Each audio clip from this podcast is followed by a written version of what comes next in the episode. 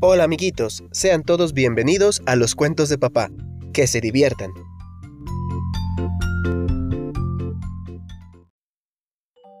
Cenicienta. Había una vez una hermosa doncella que vivía en la casa de su difunto padre, junto con su madrastra y sus dos hermanastras.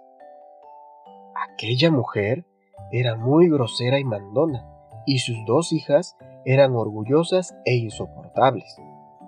Además, le tenían mucha envidia, ya que la muchachita era muy bonita, amable y todo mundo le tuviera mucho cariño.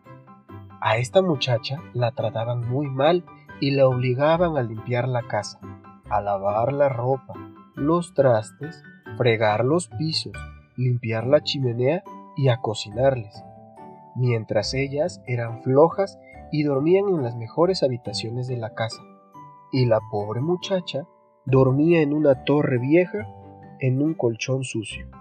Además, ellas siempre compraban ropa nueva y elegante, y a la pobre le daban un vestido viejo, todo remendado y lleno de parches, así que siempre estaba sucia y llena de ceniza, por lo que en lugar de llamarla por su nombre, le decían Cenicienta. Un día llegó a la casa una invitación proveniente del palacio, dirigida a todas las doncellas que tuvieran edad para casarse. El rey anunciaba que se celebraría una gran fiesta en el palacio, ya que su hijo, el príncipe, buscaba esposa y esperaba conocerla en ese gran baile. La casa se llenó de alboroto, pues las hermanastras de Cenicienta estaban muy contentas de que alguna de ellas pudiera ser la prometida del príncipe, y se fueron corriendo a sus habitaciones para elegir sus vestidos y joyas, y así poder impresionarlo. Apuesto a que el príncipe me elegirá a mí, soy la más bonita e inteligente, dijo la hermana mayor. En tus sueños, no eres más divertida y simpática que yo, contestó la menor. Las dos hermanastras hicieron un gran alboroto para competir con quién se quedaría el supuesto amor del príncipe. Cenicienta entonces se acercó a sus hermanastras y le preguntó a su madrastra si ella podía ir a ese maravilloso baile.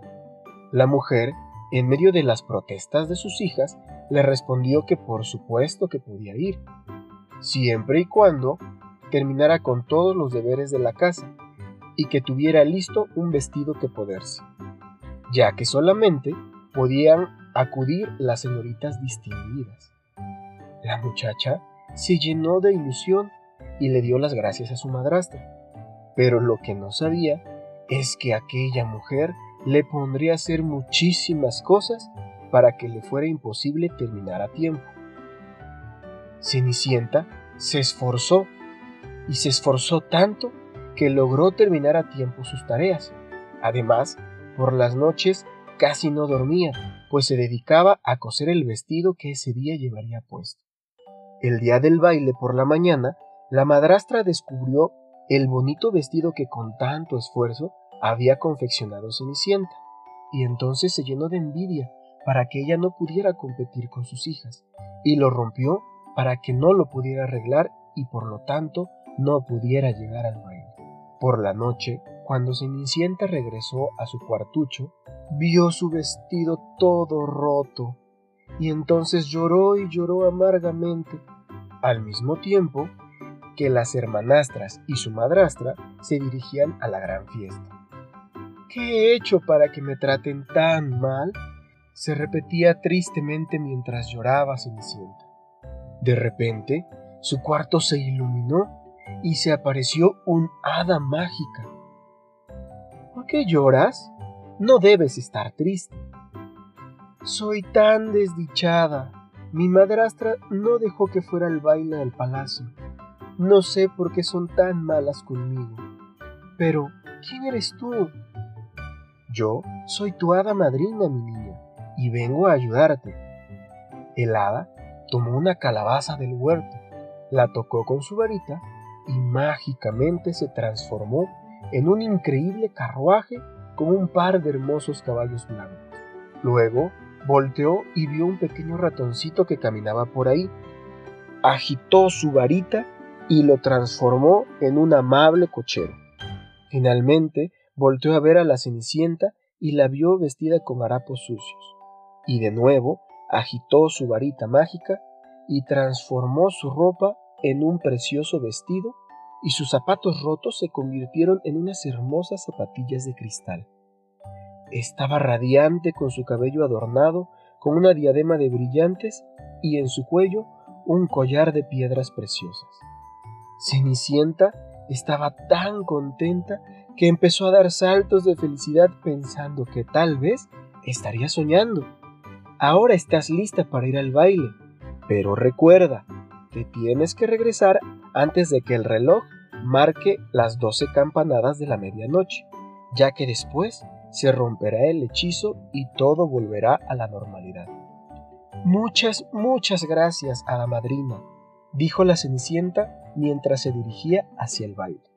Cuando entró al gran salón del palacio, todos los invitados se sorprendieron al ver lo hermosa que estaba, por lo que comenzaron a preguntarse quién podría ser esa bella doncella.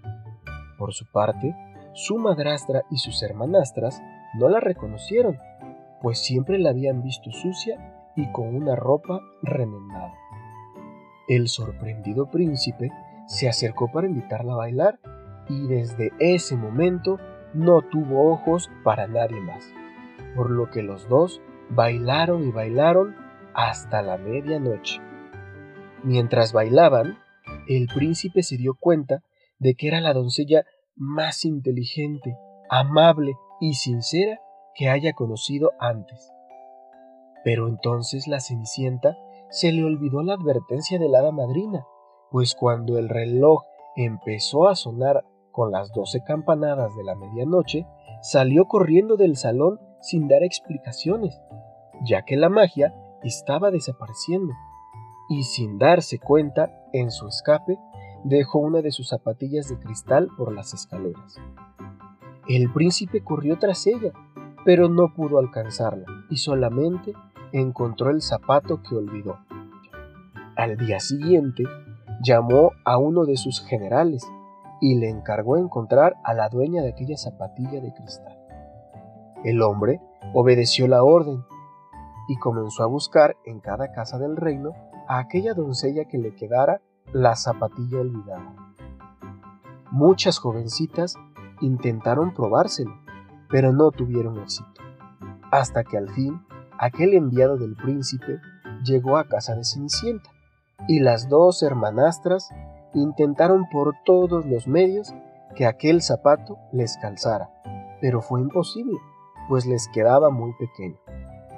Frustradas y enojadas, le dijeron al hombre que ya no había otra doncella en la casa, pero en ese momento Cenicienta entró a la estancia y preguntó si podía probárselo. Las hermanastras se burlaron diciendo que ella ni siquiera había ido al baile, pero aquel soldado aún así le probó la zapatilla y entonces pudo comprobar que le quedaba perfectamente. La madrastra y sus dos hijas se quedaron estupefactas, pues no podían creer que Cenicienta fuera aquella bella y refinada mujer que habían visto en el baile y que además había enamorado al príncipe. El general le dijo a Cenicienta que lo acompañara y se dirigieron entonces hacia el palacio. El príncipe la esperaba ansioso y cuando se vieron corrieron a abrazarse. Al poco tiempo decidieron casarse, pues estaban muy enamorados. Cenicienta se convirtió en una princesa muy querida por su gran humildad, carisma e inteligencia, y al final los dos vivieron felices por siempre. Colorín colorado, este cuento se ha acabado.